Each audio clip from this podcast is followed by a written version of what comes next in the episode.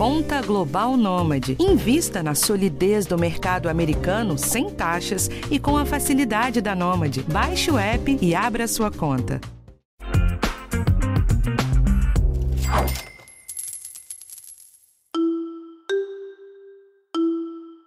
Oiê, eu voltei para o podcast e dessa vez para falar de um assunto que eu já trouxe bastante aqui.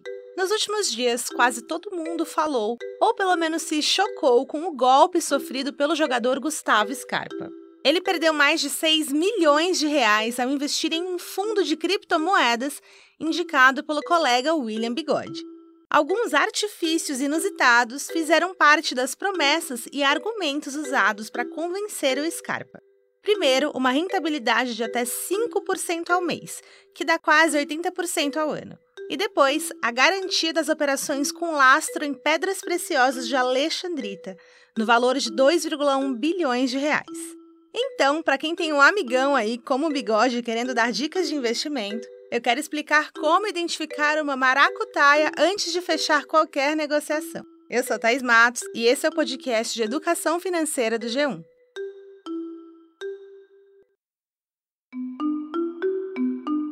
Nessa semana, eu conversei com o Rodrigo Sgavioli. Ele é head de alocação e fundos da XP. A gente falou, claro, dos sinais de que algo está errado em uma proposta maravilhosa, mas também de como costuma funcionar a dinâmica dos investimentos, que uma hora sobem outra hora descem, e onde procurar empresas confiáveis para investir. Uma das coisas que mais me chamou a atenção nessa história dos ex-jogadores do Palmeiras foi a promessa de lucro de 5% ao mês. Rodrigo, por que, por si só, essa taxa já indicava que tinha alguma coisa errada nesse esquema? Realmente, esse já é um primeiro grande é, indicativo de que você pode é, estar participando de algum tipo de fraude, golpe ou promessa de retorno que dificilmente vai ser cumprida ao longo de muito tempo. Porque, vamos lá, quando você toma como referência a taxa básica de juros no Brasil, que hoje ela está num nível extremamente elevado, né? Está de 13,75% uhum. ao ano.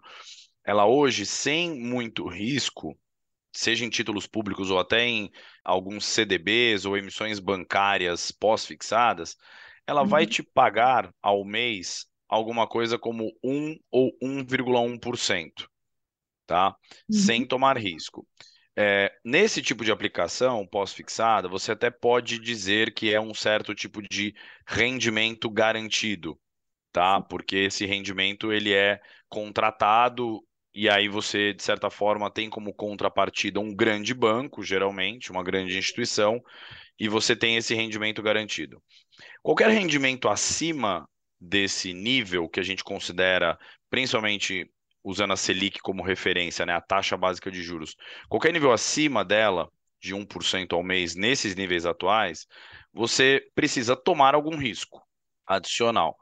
Para você tomar algum risco adicional, não tem muito segredo. Alguma coisa você precisa abrir mão. E nesse caso, geralmente você abre mão do seu conforto em relação aos retornos. Porque dificilmente num investimento que te pague 2 a 3% no mês, ou até aí vamos então para os 5% que foi o da promessa. Primeiro, dificilmente você vai conseguir garantir que todo mês seja isso, sem uhum. inclusive ter meses em que o retorno possa ser negativo até. E dá para ter esses 5% ao mês garantidos em alguma aplicação? Os 5%, digamos que se você tiver uma carteira bastante arrojada, num composto do ano, quem sabe você faz a conta e fala: olha, na média eu consegui 5% ao mês, na média. Mas garantido, você vai precisar ter tomado algum risco e geralmente com oscilação desse preço. Então você vai ter tido mês que você ganhou 8, tem mês que você perdeu 2, tem mês que você ganhou 6, tem mês que você perdeu 3. E aí no composto de um final de um período você ganhou, por exemplo, 4, 5% por mês na média. Agora, garantir todo mês um retorno muito acima da taxa básica de juros, de forma que não tenham riscos muito, muito, muito elevados, e eu friso aqui no muito, é, é muito pouco provável. Então começa a entrar no campo, para mim, já de um possível golpe ou fraude. Beleza, você falou que pode ser que se consiga um rendimento mais alto que a Selic. O quanto isso é comum no mercado brasileiro? Na verdade, não é trivial atingir essa rentabilidade ao mês, tá? Não vou nem entrar no mérito de forma consistente. Vamos dizer que uhum. ter uma rentabilidade aí ao longo de muitos anos de 5%. Para que você consiga atingir isso, de fato, é, no mercado brasileiro, você precisaria ter uma exposição a ativos de risco muito grande. Por exemplo, os que entregam maior retorno geralmente ao longo do tempo, mas não no curto prazo, geralmente em prazos acima de cinco anos, são as ações. As ações, para você ter uma ideia, a depender da ação que você escolhe, ela pode te entregar sim um retorno, por exemplo, né? No caso de 5% ao mês, representa 80% uhum. ao ano. Poucas ações conseguem entregar isso ao longo de um ano. Quer dizer que você tem uma ação valorizando, né? Uma empresa uhum. na bolsa crescendo 80% ao ano. Mas algumas ações em algumas janelas de tempo oferecem. Só que com o que eu chamei lá de volatilidade, ou seja, com oscilação de preço ao longo do caminho. Então, além dessa promessa de rentabilidade exorbitante né, em comparação ao mercado, como uma pessoa pode identificar logo no começo de uma negociação os indícios de fraude em um investimento? Bom, para mim, a primeira, a primeira coisa é como a informação chega a você você acaba dando ouvidos a dicas de amigos que talvez estão fazendo esse tipo de investimento é, há algum tempo, pode ser até às vezes mais de um ano, um ano, dois anos, nesse tipo de esquema, é, que pode ser chamado de pirâmide, algum tipo de fraude. Uhum. E realmente, muitas vezes por um ano, dois anos, até mais, ele funciona.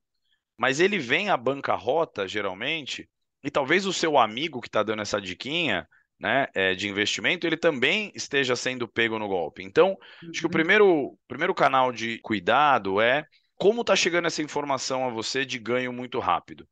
Né? Uhum. Se for de uma pessoa é, da sua confiança, desconfie que ela pode, inclusive, também estar caindo no golpe.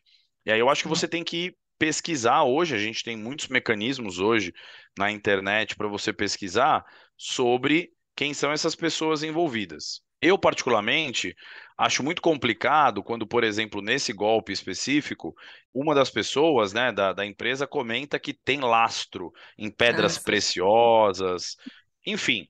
Isso também não quer dizer muita coisa, porque você ter um investimento que tem garantia e algo tão ilíquido, ou seja, tão difícil de virar hum. dinheiro, não é da noite para o dia que você sai vendendo pedra preciosa. Não é do dia para a noite que você sai vendendo fazenda. Então, mesmo se alguém te oferecer que tem lastro em alguma garantia, é, desconfie, porque o ideal é você ter isso, que ele tenha isso em dinheiro para te pagar, uhum, porque você sim. não vai poder demorar ou esperar arcar com isso, se é que isso existe, né? Também existe uma questão aí de documentos e comprovações que são importantes, né? No que os clientes precisam ficar de olho. Quando você faz um investimento que não tem, na, na, na reportagem a gente vê, não tem um extrato, não tem um comprovante, né? Então, assim, como assim você não tem um comprovante do que o seu investimento foi feito? Você não tem um acompanhamento de um extrato oficial da instituição? Uhum. Então, assim, tentar identificar se isso é uma instituição de fato credenciada na CVM, no Banco Central. Eu vou te dizer que até particularmente eu já é, ajudei alguns amigos a não caírem em golpes dessa natureza, tá?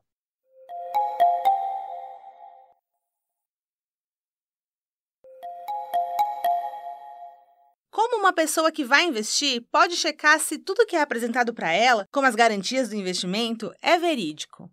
Eu já nem iria para um investimento que é feito fora do sistema regulado ah, no mercado sim. financeiro. Uhum. Uhum. Entendeu? Então, assim, muitos investimentos em crédito colateralizado, vai, vamos tentar traduzir, em crédito que tem algum tipo de garantia, no mercado financeiro são muito desses fundos de crédito.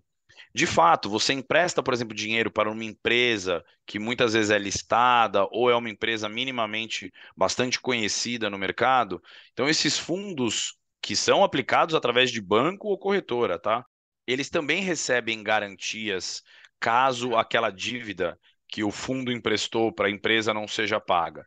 Mas essas garantias estão em nome de empresas, né? Empresas conhecidas que você pode pesquisar é, até eventualmente ou na B3, na bolsa, uhum. se ela for de uhum. capital aberto, é, ou eventualmente até se essa empresa é registrada, né? É, uhum. Em cartório, enfim, se ela realmente existe.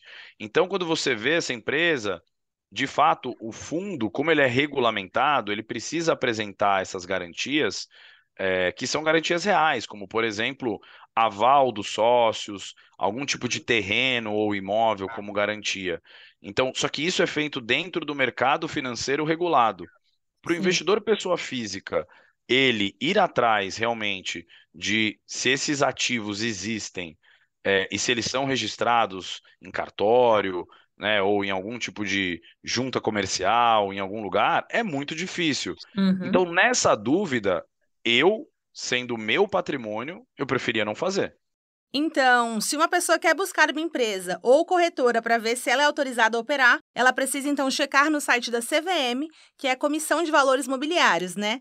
Para explicar para você que está me ouvindo, esse é o órgão que supervisiona o mercado financeiro no Brasil.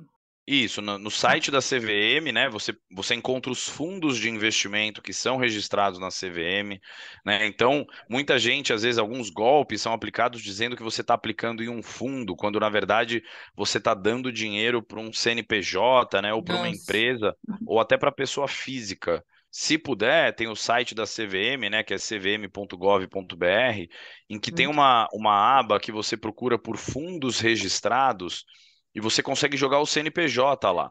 Se esse CNPJ não existir como um fundo registrado na CVM, não é um fundo. Então já comece uhum. a desconfiar. Procure também se essa empresa que é a gestora do fundo, se for o caso, se ela é registrada no Banco Central e ou na CVM, né? uhum. né? Se essa eh, se se diz uma gestora ou uma corretora. Então acho que esse é o grande é o grande risco hoje é das pessoas quererem é, fazer investimentos por instituições também que não são instituições que são regulamentadas e que são fiscalizadas pelos órgãos responsáveis. Rodrigo, eu queria aproveitar um gancho que você falou lá atrás sobre os ativos de muito risco, né? Nesse cenário global de aversão ao risco e com taxas de juros subindo tanto nos Estados Unidos como na Europa, esses ativos tendem a passar por um aperto, né? Como você acha que vai ser o futuro desse mercado em 2023? Realmente um ano é, que vai ser bastante desafiador para os ativos de risco, e isso tem motivos óbvios, assim, quando as taxas de juros, sejam aqui no Brasil ou até lá fora, ficam em patamares muito elevados, é, algumas coisas acontecem, né? E uma delas é que as empresas, inclusive as que estão na bolsa, é, elas têm um maior custo de capital, ou seja, os juros que elas pagam para o banco para se financiar para fazer novos projetos, para crescer, para expandir negócios, ou até mesmo para pagar suas contas, ele fica mais caro. Uhum. Então, o primeiro efeito é que juros mais altos aumentam o custo de capital das empresas, então os resultados das empresas e provavelmente, né, a capacidade de expansão das empresas fica mais comprometida. Um outro uhum. efeito que tem, e aí é no próprio preço da ação na bolsa não é nem relacionado tanto ao negócio em si da empresa, ah, é que é quando você coloca essa taxa no que a gente chama de fluxo de caixa descontado. Porque quando você modela o preço de uma ação na bolsa, você tem várias célulazinhas assim, né, pensando num Excel, mês uhum. a mês, do quanto aquela empresa iria gerar de fluxo de caixa. Quando você traz tudo a valor presente, que a gente chama, né, que é bem técnico, isso daqui é de quem estuda finanças, uhum. você precisa trazer uma taxa. E essa taxa, quanto maior, menor tende a ser o preço da ação no valor de hoje, no valor presente. Uhum. Então, isso impacta o valor que o mercado dá para as ações daquela empresa naquele momento. Basicamente, taxas de juros muito altas impactam negativamente o preço das ações e também a capacidade de geração de lucro das empresas.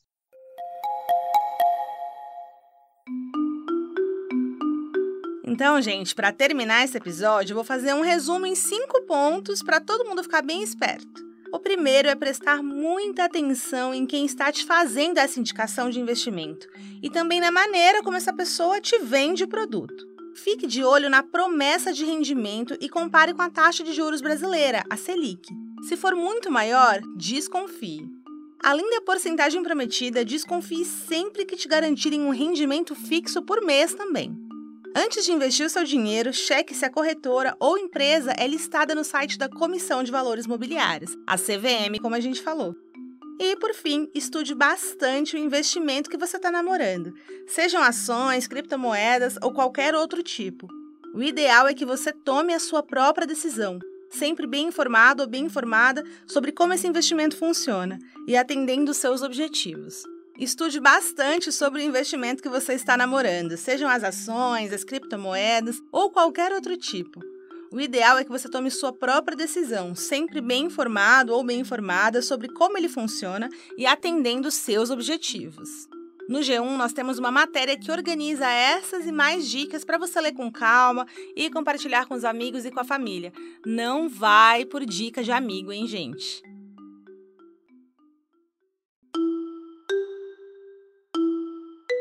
Bom, então esse foi o episódio de hoje. O podcast de educação financeira está disponível no G1, no Globoplay ou na sua plataforma de áudio preferida.